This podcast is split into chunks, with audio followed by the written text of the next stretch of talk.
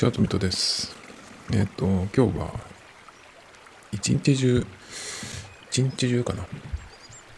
半日、半日ぐらいかな。あの、 Notion をね、あの、ずっといじってまして、わからないとずっと言ってまして、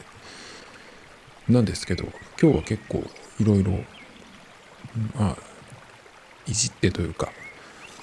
まあいろいろやりまして、まあもともと僕のその、えー、先生というか、うん。ま、いろいろこの人のを見てこう真似してとかあとこうテンプレートをね使わせてもらってやったっていうその、えーと、大石由香さんっていうね方がいるんですけどその方の YouTube を見てえっ、ー、と割とあこういうふうにすればいいんだっていうのもあったしその説明を聞いてもよくわかんない。頭悪いんでね。あの分かんなかったやつもあったんですけど。でそれでまあそんな話を何2回ぐらいしたのかな。最初はまあえっと面白そうだけどちょっとここはいまいちよく分かんないっていうとこで詰まってたんですね。で前回もちょっとここの話をしてで分かんなかったんだけどその分かんなかったリレーションとロールアップっていう機能のところなんですけどそれがなんかもしかしたらこれってこういうことなのかなというのがちょっと見えてきたっていう話をしてなんだけどその自分がその機能をどうやら必要としてないっぽいっていうか僕が今その Notion で作ってるデータベースとかまあいろんなうんタスクリストとかなんとかその辺でその、えー、リレーションとロールアップが必要なものがどうやらないっぽいなっていう。で、それがないんで、まあ、自分のやつでやらないと、あ、こういう機能かとかっていうのがね、わからないので、ちょっとそこで、うんと止まってるというか、そもそも、うん、まあその機能が僕には必要ないんじゃないかっていうふうに言ってたんですね。それが昨日とか前回なんですけど、今日ある、とあるデータベースと他のデータベースでね、ちょっと組み合わせて、うんと、これをそのリレーションとロールアップ使ったらいいんじゃないかな、みたいなのをちょっと思いつきで、その追加したんですよ。プロパティをね。そしたらなんと、えっ、と、それで一気に分かりまして、前回僕がこういうことかもしれないって言ってた話っていうのは、うんと、まあ、1個のデータベースに別のデータベースを関連づけるっていうのが、まあ、リレーションという機能なんですけど、そのリレーションをやった上で、やって関連付けをしたら、えっ、ー、と、その関連付けた、うん、もう一個のデータベース、別のデータベースから、えっ、ー、と、どのプロパティを表示するかっていうのを選べるみたいなのがロールアップかなみたいなまあこの説明もよくわかんないんですけど、そんな話をしていたんですけど、それを、その仮説でちょっとこうやってみたら、結構うまいこと言って、ああ、なんか、うん、昨日の段階では自分のその Notion の中でリレーションとロールアップはいいらないんじゃないかみたいな話をしてたんですけど、いや、これとこれを合わせたらこうなるんだっていうのがね、結構、あの、バシッと決まりまして、ちょっと、あの、びっくりしたんですよ。なんか、すごいうまい具合にうまくいきまして。まあ、それが何のデータベースでどういうふうに入れたかっていうのは、ちょっとこれあの僕、人にお見せできないというか、あんまり人にお見せしない方がいい データベースなので、ちょっとここでも、詳しいことは言わないんですけど、まあ、大人の、大人のデータベースですね。エロビデオとかではないですけど、うん、なんですけど、まあ、ちょっとそれをこう入れたらですね、やっぱりその自分がこうかな、昨日僕もこういうことかなと言ってた通りになって、まあ、その通りになったっていうところで、さらにその理解ができたっていう感じなんですけど、で、もう一個やったのが、その大石ゆかさんっていう方が、あの、ありがたいことにいろんなそのテンプレートを公開してくれてるんですね。で、その人のテンプレートっていうのを、うんと、コピーして自分のところに、えー、持ってくる、そのまんま使うっていうことができるので、それを、まあ、お借りして、えー、コピペさせてもらって、その作ってたやつがあったんですよ。その、えー、それっていうのが、うんと、今週の今週っていうその日付が入ったもの曜日も入ったもの。を何ていうのかそのピックアップする。ウィークリーやることチャートやることリストみたいなやつがあるんですけど。それをねえっ、と使ってたんですよ。だけど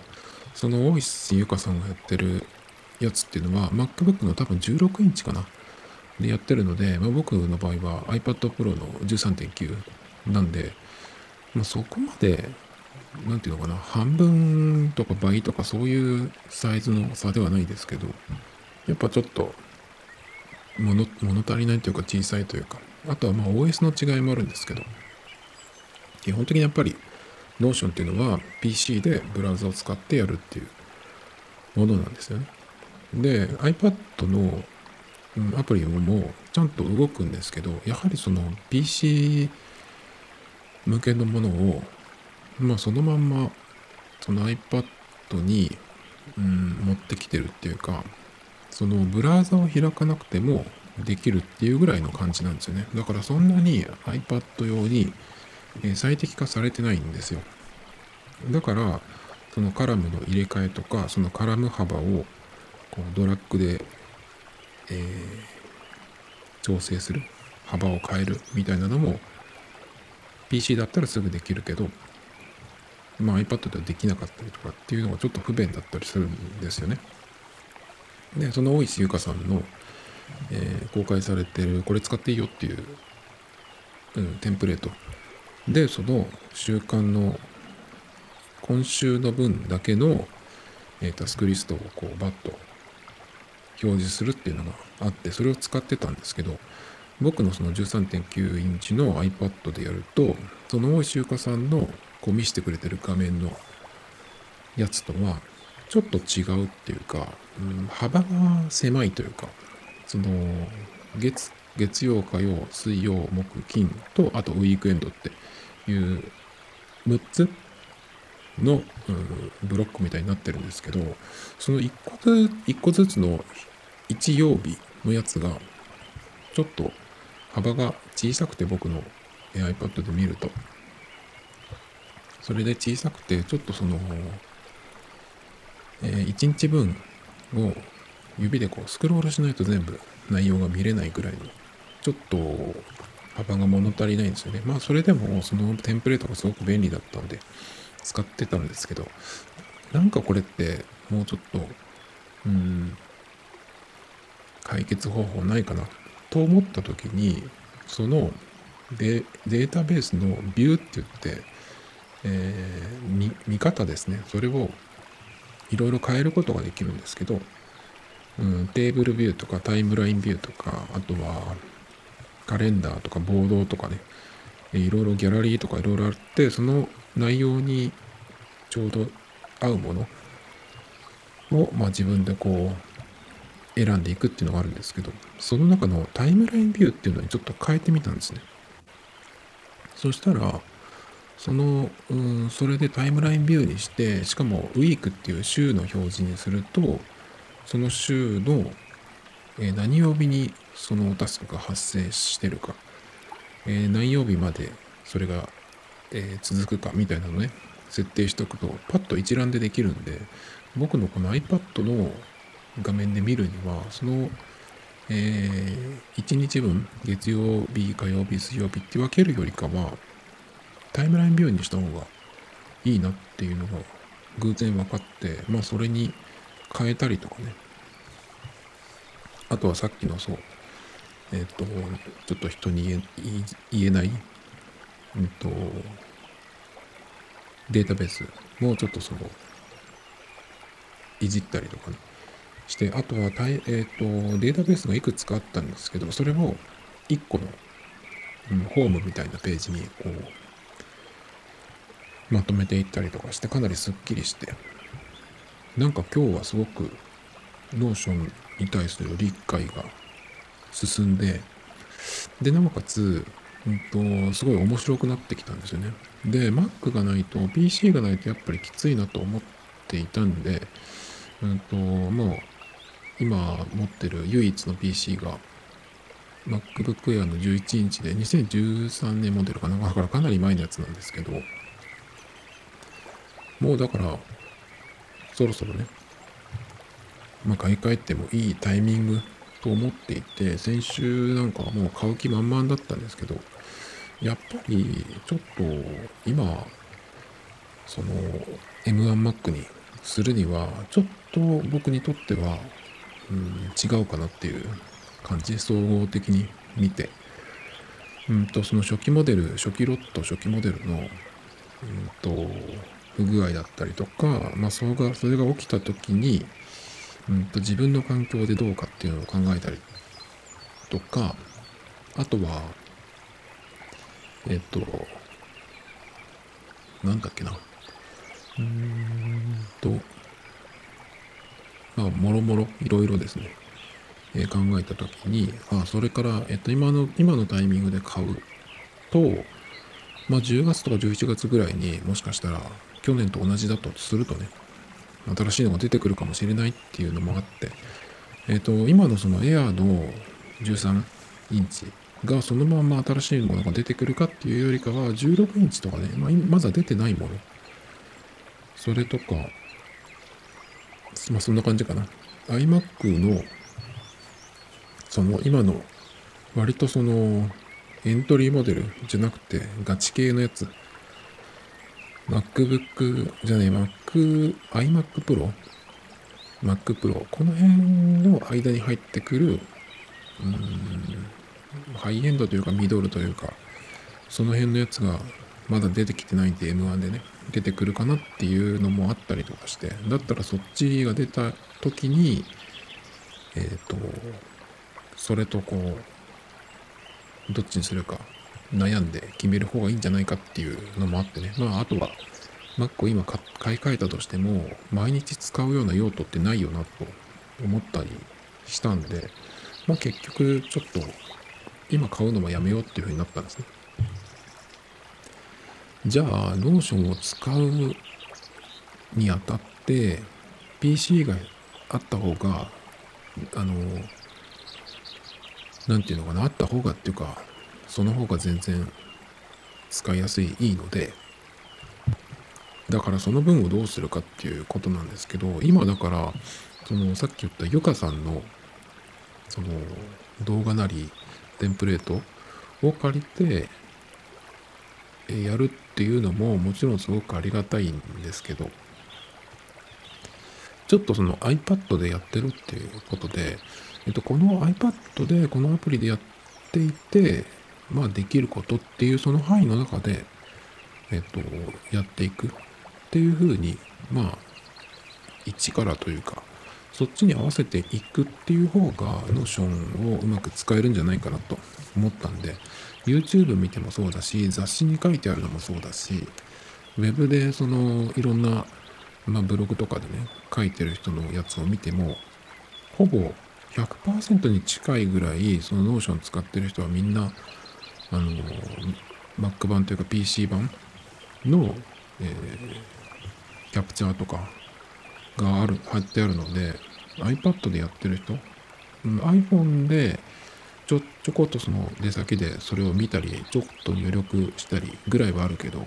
iPad でやってるっていう人あんまり僕は見てないんでなかなかお手本はいないいないんですけどだけどちょっとそれで自分でやってみようかなっていうふうになってきたんですね。それで今日さらにそのまあ今まで全然分かんなかったそのリレーションとそれからロールアップがはっとこう急に分かったっていうのとあとはそのさっき言った週表示週1週間のタスクの見栄えも変えてそのことによって iPad の画面で結構ま、なんていうのかな、その自然に見えるようになったんで、ちょっとこれでやっていこうかなって。ただね、一個ね、やっぱり iPad の iPad 版、そのアプリで、ちょっとこれはすぐ改善してほしいなっていうのがあるんですけど、それは前回も言ったんですけど、サイドバーのとこで、これをその必要な時だけシュッと出てきて、えー、なんだろうな、そのメインのところをタップしたらもう引っ込んでくれるとかね、そのぐらいのやつになってほしいなと思ってるんですけど、そういうふうになかなかならないんですよね。その、やはりブラウザーみたいなアプリなんで、結局、それ専用のブラウザみたいなアプリになってるので、なんていうのかな、こう、うん、スワイプして、エッジスワイプして、そのサイドバーを出してくれれば一番いいんですけど、その作業をやると、戻る進むになっちゃうんですよね。この Notion のアプリにおいて、戻る進む、そのブラウザみたいなやつ、その矢印があるんですけど、それはいらないんじゃないかなと思ってるんですよ。僕はね。このタスクバーっていうか、そのサイドバーをシュッとすぐ出せれば、その他の、うん、データベースとかノートに飛べるので、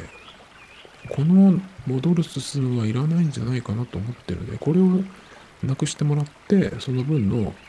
スワイプする、うん、アクションでサイドバーを出してくれればなと思ってるんですけど、まあ、その辺が改善されたりしていって、まあ、iPad 版のアプリがね、さらにこう、なんていうの？最適化されれば、またさらにこの Notion っていうアプリはね、化けるんじゃない？化けるというか、うん、大勢の人が便利に使えるんじゃないっていう気がするんですよね。で、大勢の人が使うと、その人によってのそのいろんな使い方っていうのがあると思うんで、それをさらにシェアすることによって、あ、こんな使い方もあるんだとかね、その自分にはこういうやり方、こういうビューの方が合ってるなとかっていうのが分かったりするんで、なんかその辺を頼むよっていう感じなんですけど、まあそんな感じで今日は結構、 Notion を触っていて、えっと、自分的にはかなり進化したっていう一日だったんですけど、まあそれもあるし、今日は何と言ってもあれなんですよね。Amazon のプライムセールが、えっ、ー、と、始まりまして、だけど僕今プライム会員になってないんですよ、実は。なんかそんなに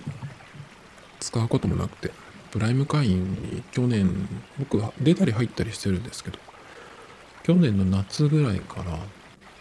去年いっぱいぐらいかな。だから半分ぐらい、去年半分ぐらいやってたんですけど、あの、その間何度も Amazon で買い物をしてるんですけど、そのお急ぎ便を使うっていうことも別にないし、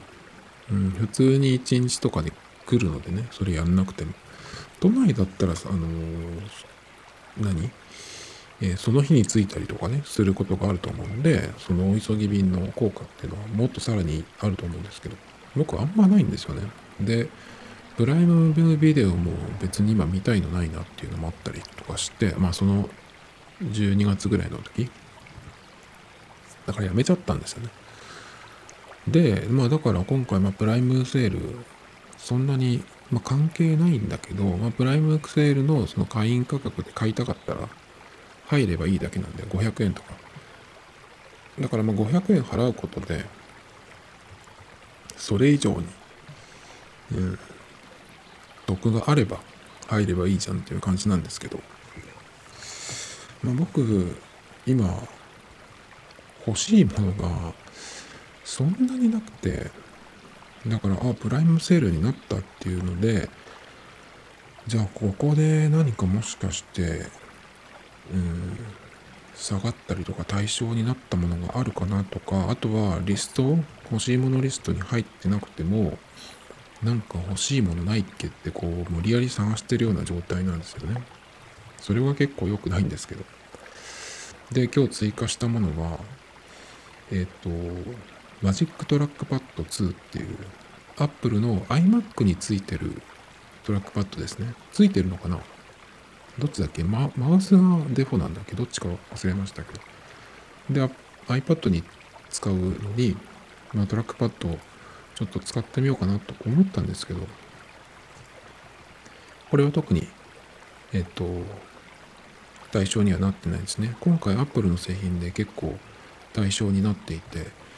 AirPods が、うんと、普通の AirPods、あとは、なんだっけ、その普通の AirPods の次の第2世代、えっ、と、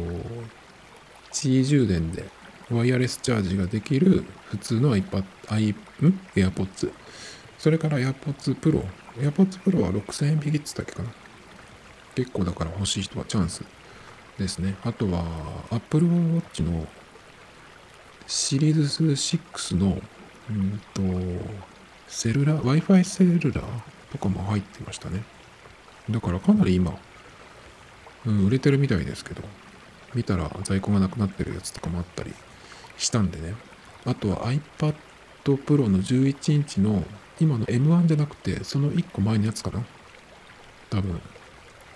その辺とかも来てたりして、Apple 製品も結構なってるんですよね。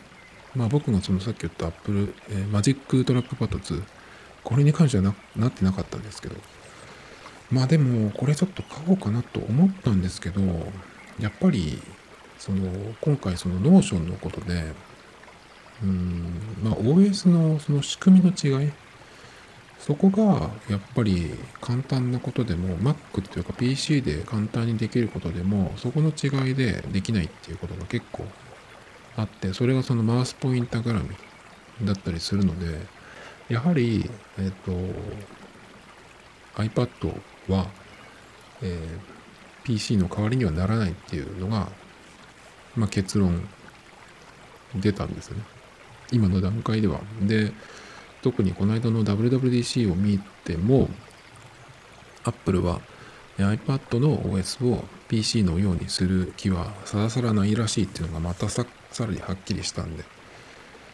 まあこれは別物だなっていうことでうんと外付けのキーボードを使って文字入力だったりとかあとショートカット使うっていうのは結構いろいろできるようになったのでそれはうんと結構使ってたりするんですけどトラックパッドはそんなにいらないんじゃないかなっていう気がちょっとしてきてもちろんその画面を触らないで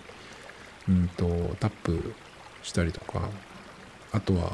ジェスチャーですね。Mac のトラックパッドと同じように2本指3本指でこういろいろ切り替えられるっていうのはあるんですけどでもそれも実はそのトラックパッドを使わなくてもキーボードのショートカットでも画面に触れずにできることっていうのは結構あるんですね。まあだからそれが、えっと、1種類の操作じゃなくてトラックパッドを使ってもできるしキーボードを使ってもできる。もちろん直接タッチしてっていうのもあるんで、まあ、別にこのトラックパッドをね使わなくてもいいかなっていうふうになったんですけどまあなので今日その欲しいものリストに追加したんですけど、結局トラックパッドはもういらないなっていうことに今日の今日でね、えっ、ー、と、なりまして、他に何かないかなと思ったんですけど、まず、まあ、欲しいものリストに入れてるものが何か、うん、下がってたりしないかなと思ってパーって見たんですけど、そしたら、うんと、ちょっと前に気になったけど結局やめたっていう DJI-OM4 っていう、えっ、ー、と、スマートフォン用のジンバルですね。それが、えっ、ー、と、1万6000いくらだったんですけど、3000円ぐらい下が下がったのかな。今、えっ、ー、と、1万3639円。2861円オフで17%オフですね。になって、あ、なんかちょっとチャンスが来ていると思って、これはでも、えっ、と、プライムのセールではなく、これが、これが単体で、あの、オフになってるんですね。それとか、えっと、プライムセールになってるやつで、ちょっと気になったのが、折りたたみ式の iPad、タブレット用のスタンドですね。これがね、ちょっといいかなと思って。うんと、その、外で使う時の、えー iPad のスタンドっていうのをずっと探してて、えー、としっかりしていて素材というかそのうんなんていうの？立てかけた時のそのうんとなんていうんだっけ？ヒンジのところがしっかりしていてで、えー、と折りたためてサイズがあんまりでかくなく重くないっていうねかなりわがままなえっ、とやつが探してたんですけどちょうど今ありましてロミコールっていうとこのやつアルミのシルバーのスタンドで畳めて小さくえっ、とでもそれでも 300g ぐらいあるのかな？まあでも軽い方だと思うんですけどそれが1個あってプライムでセールじゃないと2299円。プライムセールにすると690円安くなるんですけど。まあこの値段だったら普通に買ってもいいかなとかちょっと思っちゃいますけどね。だから500円高プライム会員になると190円だけお得になるっていう。そんなでもないんでね。だからまあ普通に買ってもいいかなっていうところでそのジンバルと DJI-OM4 のジンバルとそれからタブレット用のね折りたたみ式のえっとスタンドね。だけどスタンドもよく考えてみたらどっかまあデスクなりなんなりでやるときにそこに立てかければいいんじゃないっていう僕普段あんまり立てかけてないんですよね。っていうのはペンと手書きをもうよく使うんでそれでやってないんですけどねあんまり。だからそんなに今どうしてもなくて困ってるってわけじゃなくていいので荷物も増えるしいらないかなっていうふうにまたなってきました。まあジンバルに関してはちょっと悩みますけど。あともう一個ね。えっ、と気になったものがありまして。それがえっ、とこれ安くなってないかなと思って見たらなってたんですけど。これはでもいつもの値段がこの値段かな。もしかしたら。というのは何かっていうと BOSE のイヤホンですね。ワイヤレスイヤホン。でえっ、とノイズキャンセリングがない方です。BOSE スポーツイヤーバズっていうやつですね。これが今気になってまして、イヤホンといえば最近1ヶ月ぐらい前ですかね。ギャラクシーバズライブっていうのをね、買いまして、それがすごいよくて気に入って使ってるんですけど、Android 専用で使ってるんですけど、その時に迷った、これとどっちにしようかなって迷ったやつなんですけど、うんと、これが今、元値が24,200円なんですけど、3,500円引きの2700円、14%オフですね、になってて、特にプライムセールではない。みんなこの値段で買える。で、さらに、えっ、と、15%オフのクーポンがあるっていうので、これチェック入れて、カートに入れてチェックアウトすると、うんと今2万 ,2 万700円なんですけど、それが15%オフだと1万7500円何十五円になるんですね。お、いいじゃんと思って。で、さらに、その下にもう一個書いてあって、初回限定後払いペイディのお買い物で合計金額から20%還元。で、20%還元だけど、上限が3000円オフ。だから、えっと、それになるっていうことで、それがちょっとよくわかんないんですけど、えー後払いっのペイディっていうのは何かっていうことなんですけど、まあ、初回限定でそのキャンペーンにエントリーした上でその何？その対象商品を、えーペイディっていうので支払うとえっ、と最大で3あ違うか3000ポイントの Amazon ポイントが還元されるってことですね。割引じゃなかったです。まあ3000ポイント還元ってなかなか Amazon でないと思うんで、ちょっといいかなと思うんですけど、ちょっとこのキャンペーンが気になるんですが、これがなんかあまり今まで見たことなかった気がするんで、何そのペイディっていうのはと思ったんですけど、うんと、これは支払うときに後払いで、クレジットカード付与で、メメルアドと携帯番号だけで、えー支払い方法はコンビニ払い、口座振り替え、振込み、え銀行振込。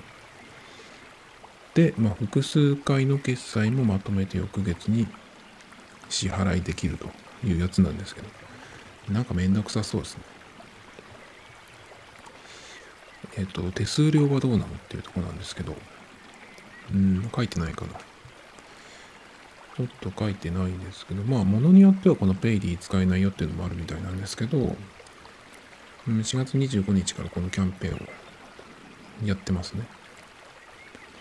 え注文された商品の合計ポイントを月末に集計し、まあ、最大3000ポイントまで還元されるっていうやつですね。なんだろうな、これは。えっと、後払いって多分、普通さ、あの、手数料が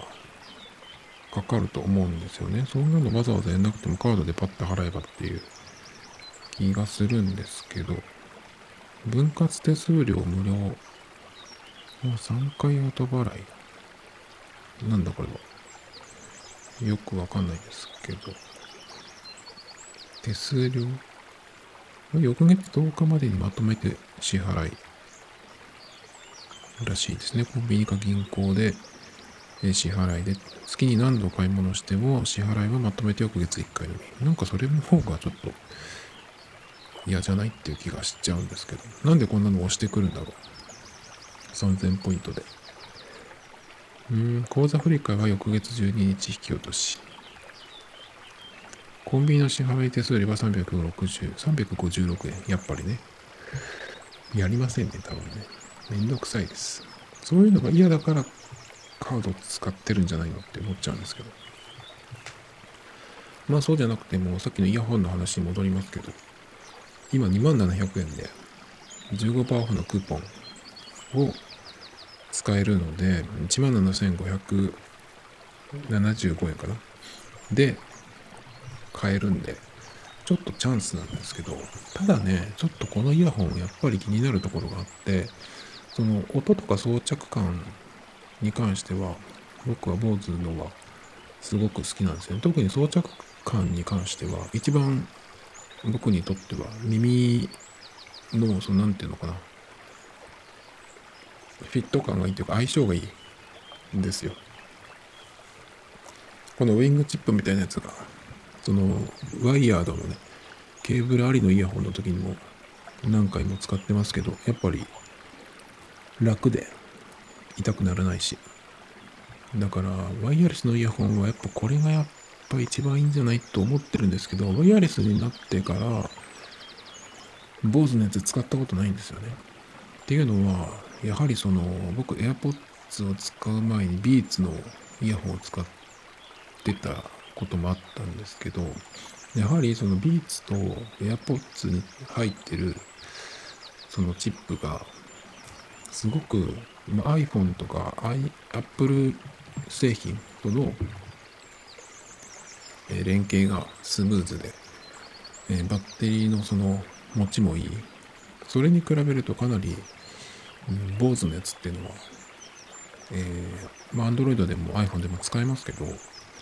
やっぱりちょっとその辺は弱いのかなっていう気がしちゃうんですよね。まだ使ってないから何とも言えないんですけど。それと何より気になるのがケースがでかすぎるんですよね。あの、男の人の手で、こう、なんていうのかな、うーん、コンビニの手巻き寿司、あれをこう握った時のような、あのぐらいのボリュームがあるんですよ。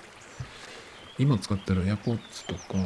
あとさっき言った Galaxy Buzz Live、あれなんて本当に小さいんですけど、でもバッテリーはしっかり持つので、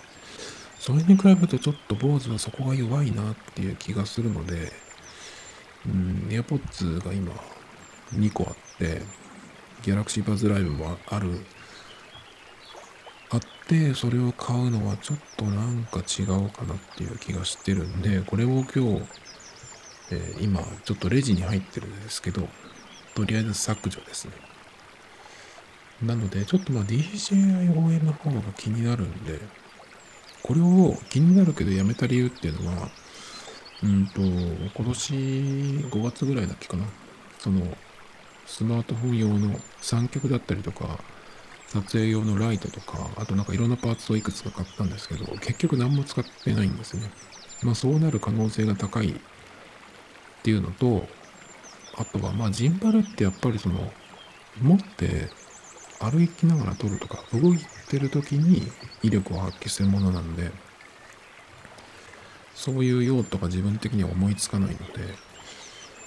なんか結局使わなくなるんじゃないかなっていう、ミラーレスの一眼レフ持ってた時と同じような感じになりそうと思ったんだけど、でも、まあこれがあるから撮れる絵というか、できる撮影っていうのも結構かなりいろいろあるので、それをなんかやってみる間に何かそのこういうふうに使おうっていうふうになるかもしれない。さっきのその最初に言った Notion の話じゃないけど、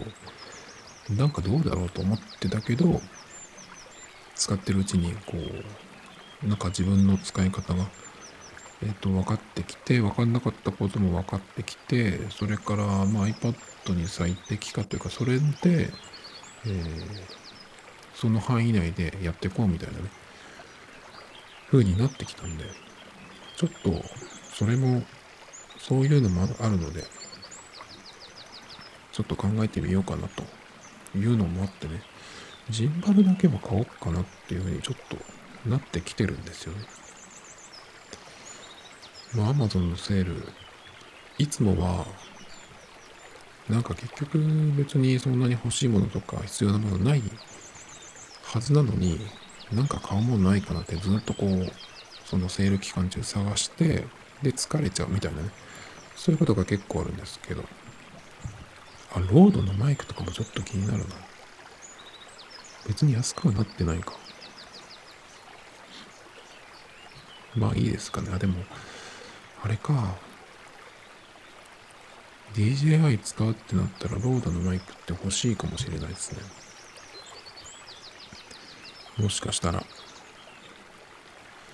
ウィンドシールドも入ってる。それはちょっと欲しいかもしれない。今6460円、4円。25%オフ。これちょっととりあえず、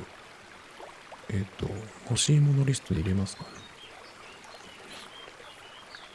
ということで、急遽入れましたけど。まあ、そんなところですかね。まあ、僕はなんかその、YouTuber みたいなね、v、Vlog、Vlogger みたいなことはやらないので、マイクはいらないかなと思うんですけど、ちょっとこの辺がまたさらに気になってきましたけど、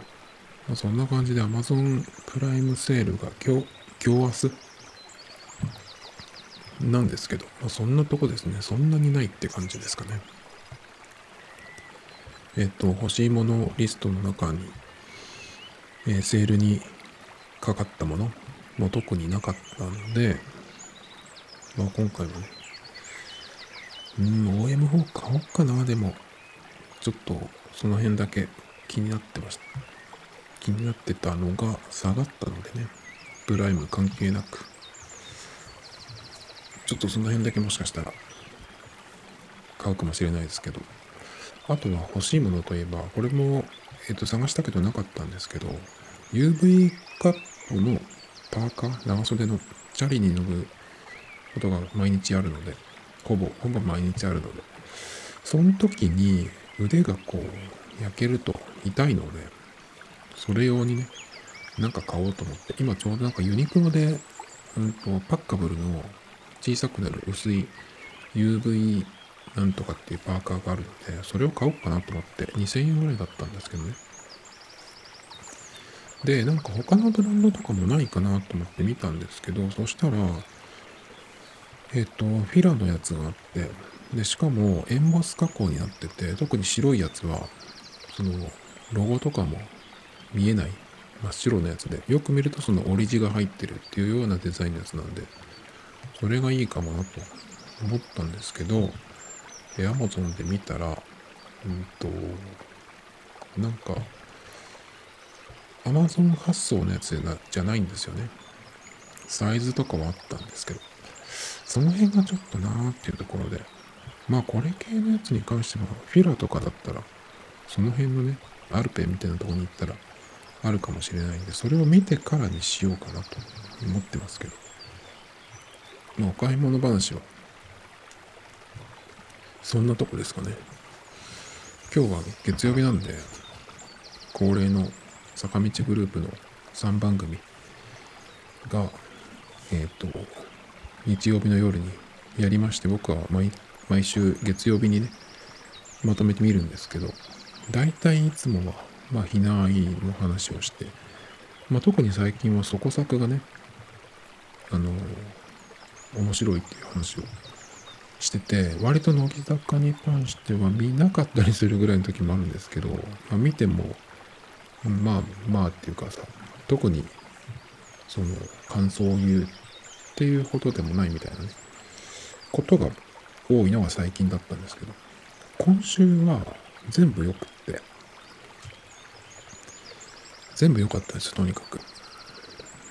で、えまずそこ作はね、なんかそのバラエティ指南みたいな回回で、大久保佳代子さんをゲストに招いて、なんかその、こんな時どうしたらいいんでしょうみたいなさ、そういう、こう、やつだったんですけど、まあ、大久保さんがこう、大きい声出しながら、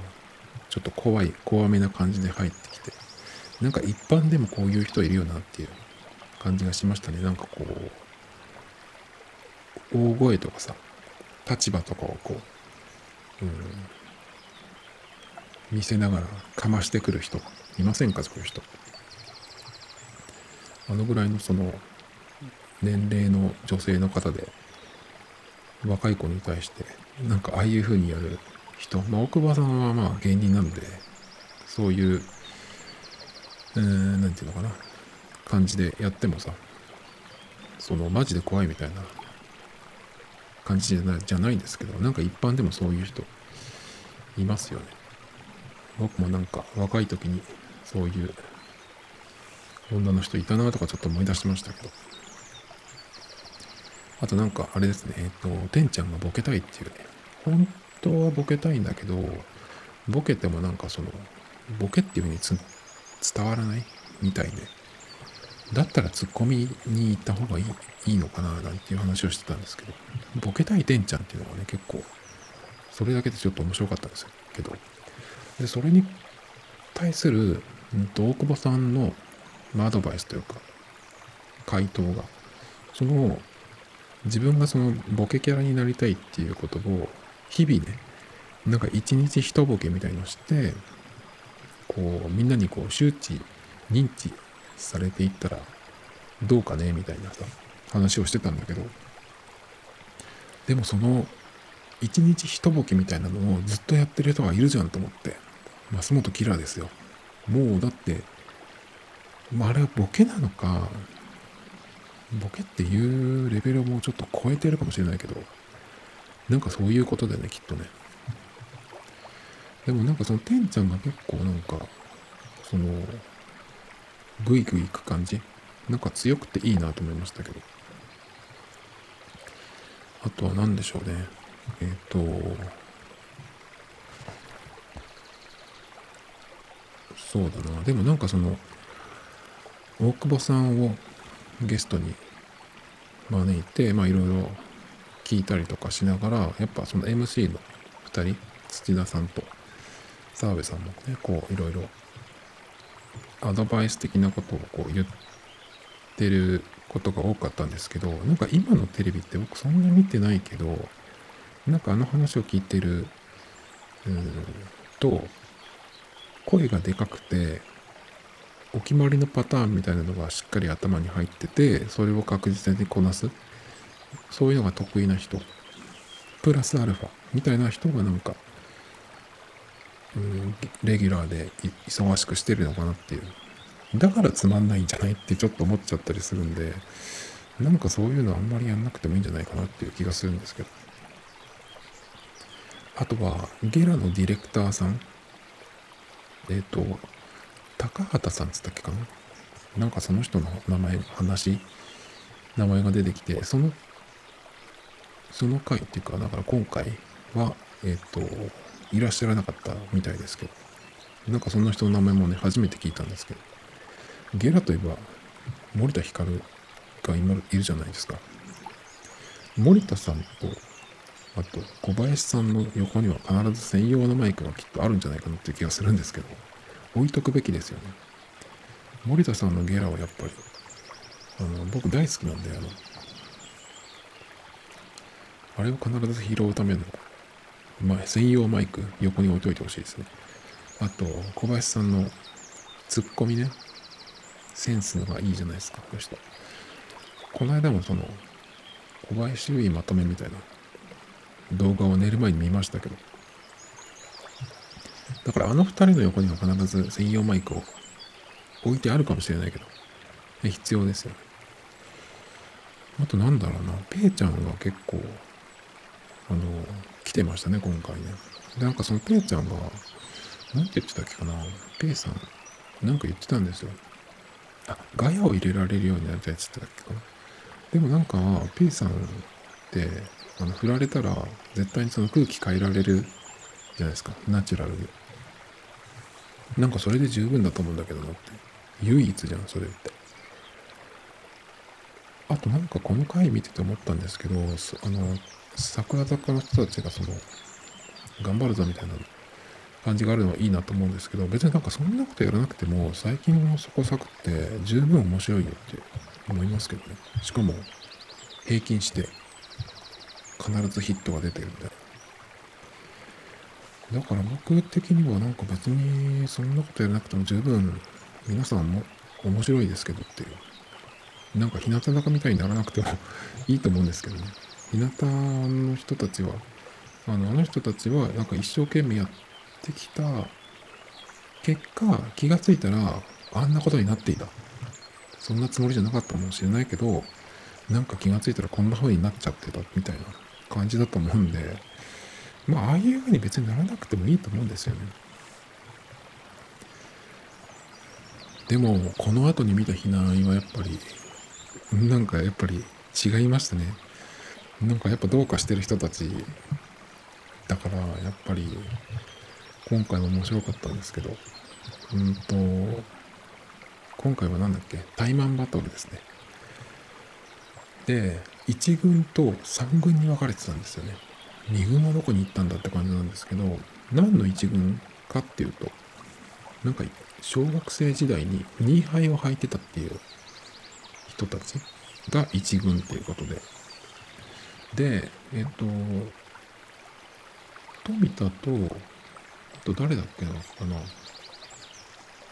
斎藤京子だ。斎藤京子も、私もなんかその2杯履いてたっていうのを言ったんですけどって、なんで3軍なんですかねとかって言ってたんですけど、それは結局、2人はオンエアに乗れなかったらしいですね。そこで2杯を履いてたけど、1軍になれなかったみたいな 感じになってるんですね。で、3軍の人が1軍の人に挑んで怠慢で、えっ、と、2人倒すと、最終のラスボスの美穂渡辺とタイマンで戦えるっていうそういう企画なんですけど。えっと若林さんがいない回ですね今回も。その4本撮りの2本目。だったんですけどそのオープニングがあの最高なところがあってカトシなんですけどそのなんか春日さんが最初にこう始めたところでねカトシが入ってきてなんかそろそろ何のために頑張ってるのかわかんなくなってきましたって言って、若林さんがいないから、何のために頑張ってるのかわかんなくなってきましたって言ったんですよ、都市都市がね。それがもう最高でしたね、いきなり。その横で、それを聞いて受けてるキャプテン、そこがちょっと良かったんですけど。まあ2敗でその1軍3軍を決めるっていうのも、さすがひなあいって感じでしたけど。2軍はなんで2軍じゃなくて3軍なんだろうっていう気がするんですけどね。普通1軍と2軍じゃないって感じなんだけど、そのぐらい差があるよっていうことなのかな。いや、今回はもう面白くて、今回ちょっとね、その対決以外のとこで、あの、カメラに抜かれてて、素晴らしかったなと思ったのは、マナモの白 T 姿ですね。なんか別に何かそのマナモっていうとなんかそのカメラ目線でカメラを呼んで、こう、決めるみたいなさ、ブリックを決めるみたいなのがいつものやつですけど、そういうの全然やってないんですけど、なんかあの白 T 姿がなんかすごいエロくてですね、良かったですね。あの、影の MVP じゃないですかね。で、あとは、え L 選抜っていう話がまた出てきてましたね。その、靴のサイズの話だっけかな。それが L サイズの人、L 選抜って言ってましたけど、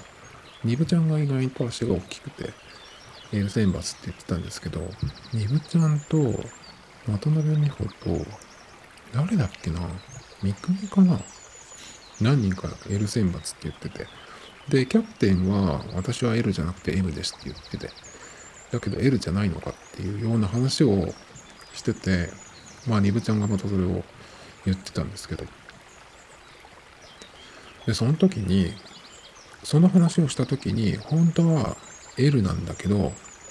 それを言わなかったっていう人がいて、それが誰かっていうと、おたけ。おたけも L サイズみたいですね。靴のサイズは。で、この間、それでなんか衣装の靴が入んなくて、三国に変えてもらったとかっていう話をしたんですよ。そしたら、三国が履いてた靴が L じゃなくて LL だった。だから L っていうより LL だったって、なんか親指だけがすごく長いみたいですね。だから、あの、サイズが合わないみたいなね、話をしてましたけど。その時のなんか、あの、なんだっけ、対決入る前の2敗をこう見せて、ピースするっていうなんかポーズするとこがあったんですけど、なんかそれが独特で、ちょっとなんか良かったんですけど。で、三国とおたけでそのタイマンドッジボールをやったんですけど、あれって結構難しいよなっていうか、その人間関係的に、女の子同士ってなんかそういうのはあんまりやんないじゃないですか。男同士だったらなんかドッジボールとかやっても別にどうってことないけど、女の子同士ってあんまりそういうのってやんないから。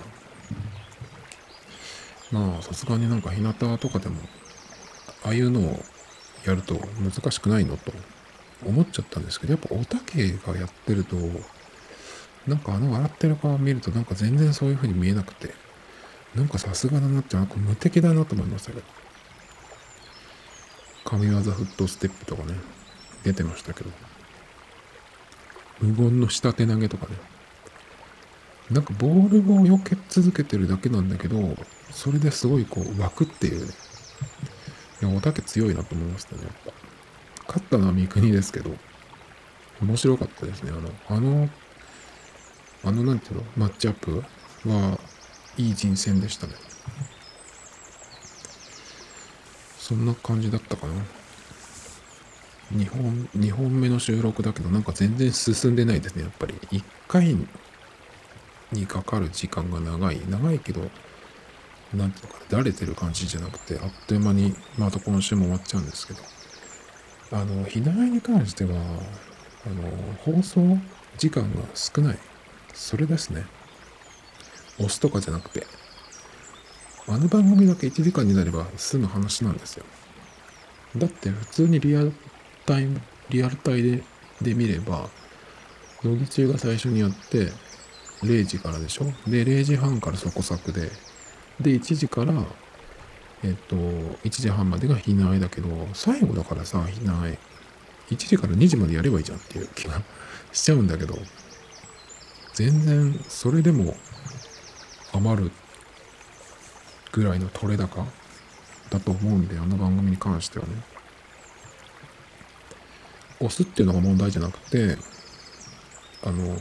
放送時間が短いんです。それだけですね。で、今週は、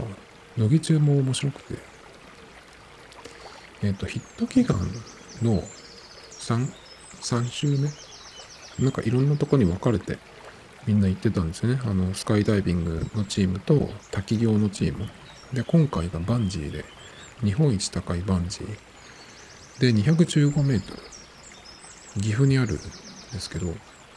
岐阜のなんか山の方川に向かって飛ぶんですけどそれがビルに相当すると50階ぐらいの高さらしいですねで乃木中でバンジーといえば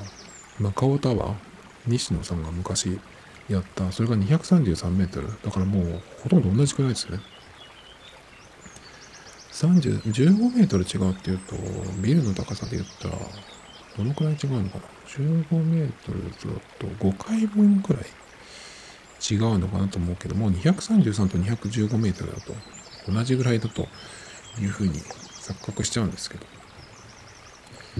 でやったのが、えっ、と遠藤さくらさんと与田ちゃんとあとまあ付き添いっていう感じで高山和美も行ったんですけど結局3人ともやったっていうね和美はやんなくて別に良かったんですけどなんか後輩がやってるからやろうみたいになってね。なんかそれもすごいかっこよかったんですけどなんか本当はやんなくていいっていうのとあとなんか昔チャレンジしたけど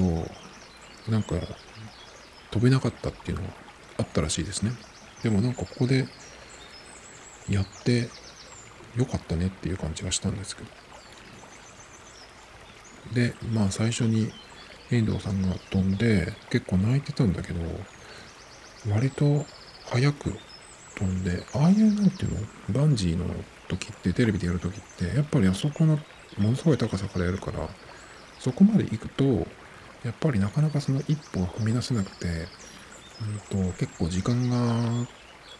経過するっていうのがまあ普通だと思うんですけどあの日向の時の全員バンジーっていうのねの時もそうだったしあれは、うんと結局ギブアップしちゃったメンバーもいたりしたくらいなんでやっぱりその飛ぶまでに時間かかるのは普通だと思うんですけどしかも215メートルだしね。ものすごい高さで。